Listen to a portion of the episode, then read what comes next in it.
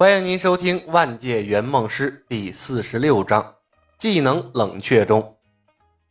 李牧，职位圆梦师，实习五分之一，年龄二十三，力量一，精神一，体质一，生命一，综合战斗力五，可装配技能二，可携带物品重量四千克，可分配圆梦币一。在小李飞刀的世界里，又待了一个月的时间，唐若幽的圆梦任务啊，传来了成功的提示，不得不让李牧鄙视了一番李寻欢的战斗力。争取了唐若幽的同意之后，李牧带他和他的孩子啊，回到了现实世界。回归的途中，两人就分开了。李牧回到了万界圆梦公司，而唐若幽应该是被直接送回家了。李牧并不关心唐若幽啊被送到了哪里。他只管圆梦，不管售后。唐若幽肚子里的孩子呢，是保是留，跟他没有一丁点的关系。虽然客户体验呢可能不算太完美，但对李牧来说，这是一个完美的开局，距离他度过实习期呢又近了一步。他只需要再接再厉，再完成四个实习任务，就能成为一名啊正式的圆梦师。不用担心啊，因为完不成任务而被公司啊抹掉记忆，送回人间啊当凡人了。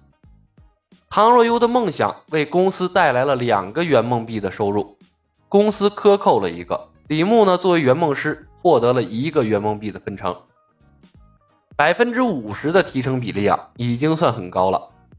但李牧还是在心中问候了万界圆梦公司的开创者，毕竟啊。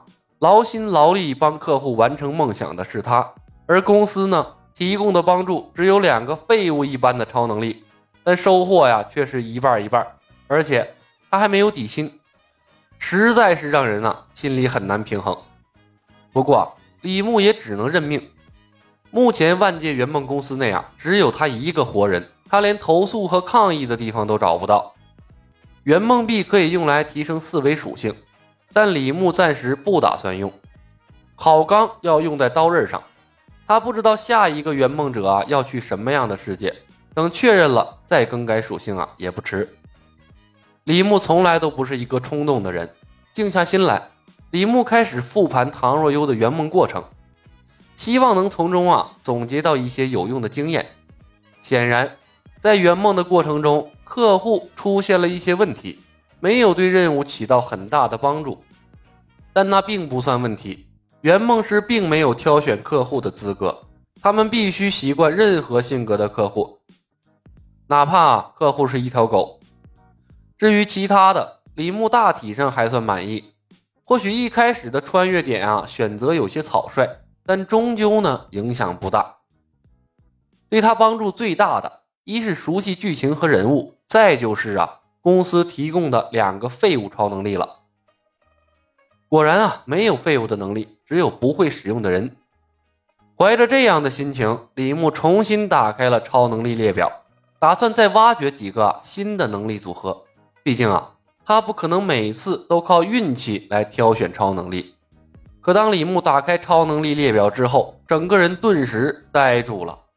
一万句妈妈，嗯，咪咪皮呀！从他的心头呼啸而过，然后李牧熟练地问候起了万界圆梦公司的创始人以及他的十八代祖宗。其他的超能力都还在，但是在小李飞刀世界帮了他大忙的黄金组合百分百被空手接白刃和精盾这两条超能力变成了灰色，后面写着“冷却中”三个大字，冷却的时间却没有显示，这就意味着。李牧近期将无法使用这两个神级的超能力了。要知道啊，李牧甚至打算啊用这个组合混过所有关于武侠世界的梦想。深呼吸一口啊，李牧平复愤怒的心情，顺带着安慰自己，或许这也是公司对圆梦师的考验吧。毕竟啊，圆梦师不能总依靠一两个技能打天下，总要开发出其他超能力的作用啊。嗯，增发术，全身毛发瞬间增长。共享，你的身体状态被对方完全分享。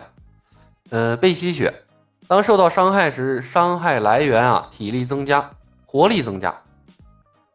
散息之术，把自己倒挂在树上，背读心术，强制性让对方感觉到你脑海里的画面。鲛鱼的眼泪，眼泪可以转化成珍珠。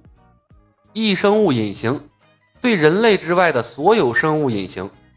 夜视，太阳光下产生夜视的能力。哎，不忍直视啊！当一对黄金组合被冷却之后，李牧再看剩下的超能力啊，依旧是怎么看怎么别扭。想要重新从中挑选出合适的组合啊，太难了。而每当凝视超能力列表的时候，李牧都会怀疑自己的智商。认为啊是自己无能，才看不出这些超能力背后啊隐藏的深意。可是，无论李牧怎么想，都想不明白，在太阳下产生夜视的能力，那和在没有一丝光线的情况下隐身有个毛的作用啊！这根本就是百分之百的废物能力啊！随机命中某个目标的臀部，将之炸飞。或许大海无量是个有用的能力。说不定啊，有另一个能力可以提高他的命中率。揉着太阳穴，李牧瞪着眼睛，努力的翻看超能力列表，分析他们啊隐藏在背后的闪光点，企图挖掘出另外的黄金组合。李牧啊正在苦恼，突然，桌面上弹出了一个新的窗口，请圆梦师注意形象，三十分钟后，新的梦想者将会出现。新的任务这么快？李牧一愣，飞快地收起了超能力列表，对着镜子啊整理自己的形象。他要用最好的状态迎接每一个新客户。唐若悠的成功啊，带给了李牧足够多的信心。虽然超能力的搭配给他带来了一定的困扰，但他巴不得下一个任务啊快点出现，让他度过实习期。半个小时后，时空之门准时出现。一个探头探脑的小脑袋推门走了进来，然后一个稚嫩的声音响起：“请问这里可以帮人实现梦想吗？”“是的，这里是万界圆梦公司，可以帮助人实现任何梦想。”说着话，李牧站了起来，带着标志性的笑容。可是当他看清楚新客户的长相之后，不由自主的卡壳了。新来的客户是个小女孩，看上去也就十来岁。扎着一个简单的马尾，大大的眼睛里充满了好奇和童真。他穿着红白相间的标准的丑陋校服，前面印着育才小学的 logo，而他的背后呢，甚至还背着一个大大的书包。小学生，新客户竟然是个小学生！一瞬间，李牧额头青筋直蹦，又有问候圆梦公司啊老祖宗们的冲动了。